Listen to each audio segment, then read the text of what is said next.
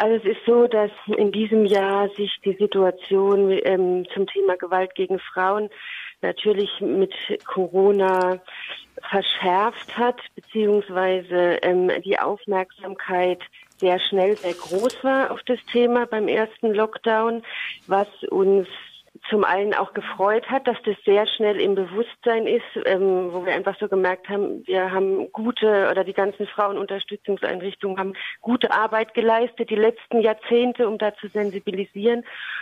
Und es war einfach schnell deutlich, dass die Situation im Lockdown, also die häusliche Isolation sozusagen, die Gewalt einfach nochmal verstärkt. Die, also die Situation zu Hause waren angespannter, dann war äh, Homeschooling angesagt, die Kinder konnten nicht im Kindergarten oder Krippe, ähm, viele waren im Homeoffice, so dass sich da die Situation ver, verschärft hat, was und verbunden damit, dass aber die Frauen weniger Raum hatten, sich zu melden, weil äh, der Täter zu Hause war und ähm, es weniger Möglichkeiten gab anzurufen oder noch mehr größere Angst war sich oder ja im, im, im Frauenhaus einfach zu melden.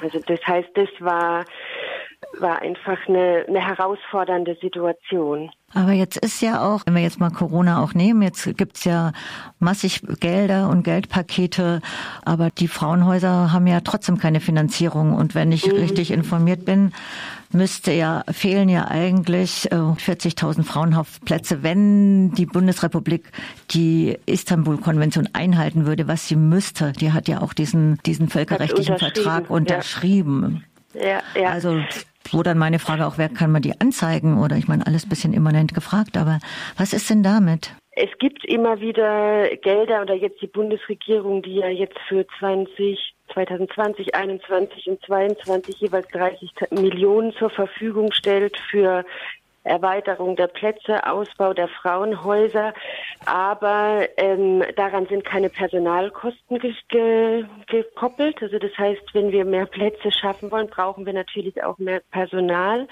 Wir haben Corona-Nothilfen von Ländern und auch vom Bund, aber das sind natürlich alles nur kurzfristige Maßnahmen. Wir haben nach wie vor die die Finanzierung der Frauenhäuser ist nach wie vor nicht so ähm, aufgestellt, wie wir uns das wünschen. Wir haben nach wie vor eine, einen bunten Fleckenteppich in 16 Bundesländern. Wir haben vielerorts Tagessatzfinanzierung. Das heißt, wir sind davon abhängig, dass die Frauen in den Hartz-IV-Bezug fallen oder Hartz IV berechtigt sind, dass dann erst Gelder für den Frauenhausaufenthalt gezahlt werden, sodass viele auch aus der Finanzierung rausfallen. Studentinnen, Frauen, die arbeiten, Frauen mit prekären Aufenthaltsstatus. Also wir haben nach wie vor keinen niedrigschwelligen, unkomplizierten Zugang zum Frauenhaus. Und da sind wir seit 40 Jahren dran. Wir wollen eine bundeseinheitliche Finanzierung. Mhm. Ähm, Einzelfall unabhängig, also dass, äh, dass wir nicht davon abhängig sind, welche Frau kommt wie, wo, wann und mit welcher Kostenzusage ins Frauenhaus. Und genau. Und die Plätze, jetzt mal noch zu den Plätzen nochmal. Ja, es fehlen laut Istanbul-Konvention ähm, 15.000 Plätze. Wenn wir da uns an den Schlüssel halten, die die Istanbul-Konvention vorgibt. Und da sind wir natürlich weit von entfernt. Aber wie gesagt, Ausbau bedarf auch ähm, Personalkosten. Ja, aber diese Istanbul-Konvention, die verpflichtet ja richtig mit Androhung von Strafe. Da passiert nichts, oder? Gibt es da irgendwelche Klagen gegen die Bundesrepublik? Nee, gibt es im Moment noch nicht. Also wir haben mit Inkrafttreten der Istanbul-Konvention im Februar 2018 hat sich gleich äh, das Bündnis Istanbul-Konvention gegründet. Das sind die großen Dachverbände bundesweit, die zum Thema mit, also die zum Thema Gewalt gegen Frauen arbeiten. Wir haben uns zusammengetan, um die Istanbul-Konvention zu begleiten. Wir haben jetzt im, am 1. September hat Deutschland den Staatenbericht rausgebracht, um die Situation zu schildern, was sie alles gemacht haben zum Thema Istanbul-Konvention. Da stellt sich der Staat natürlich gut dar und wir als äh, die NGOs, die Zivilgesellschaft bringen dazu traditionell einen Alternativ- oder sogenannten Schattenbericht raus, wo wir einfach von unserer Seite aus sagen, was alles nicht gut läuft und es läuft viel nicht gut. Ja, wir haben wir, konkreter machen bitte. Ja, ja. Mhm. Genau, wir haben keine Koordinierungsstelle. Also wir haben die ganzen Maßnahmen, die in Deutschland im Moment äh, passieren, sind nicht koordiniert. Es gibt keine Gesamtstrategie, also wo praktisch Verantwortlichkeiten festgelegt werden, Zeitschienen festgelegt werden, Ziele festgelegt werden. Haben wir alles nicht nach Artikel 10 Koordinierungsstelle. Wir haben nach wie vor kein Monitoring.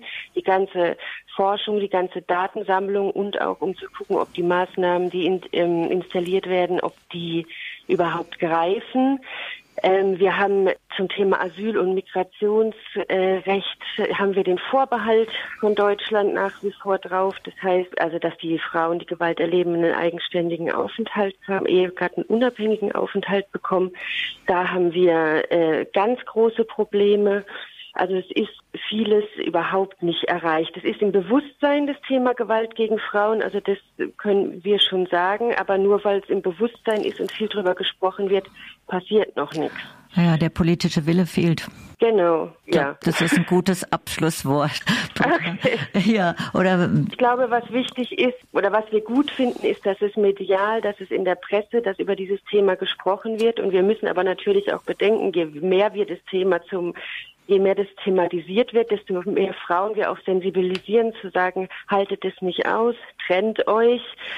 Ja, und wir erleben, dass Frauen ermächtigt werden und gehen und die dann auf ein Unterstützungssystem treffen, was unterfinanziert ist und was nicht aus, genug ausgestattet ist. Da wird die äh, Schere immer größer sozusagen und da müssen wir einfach dranbleiben.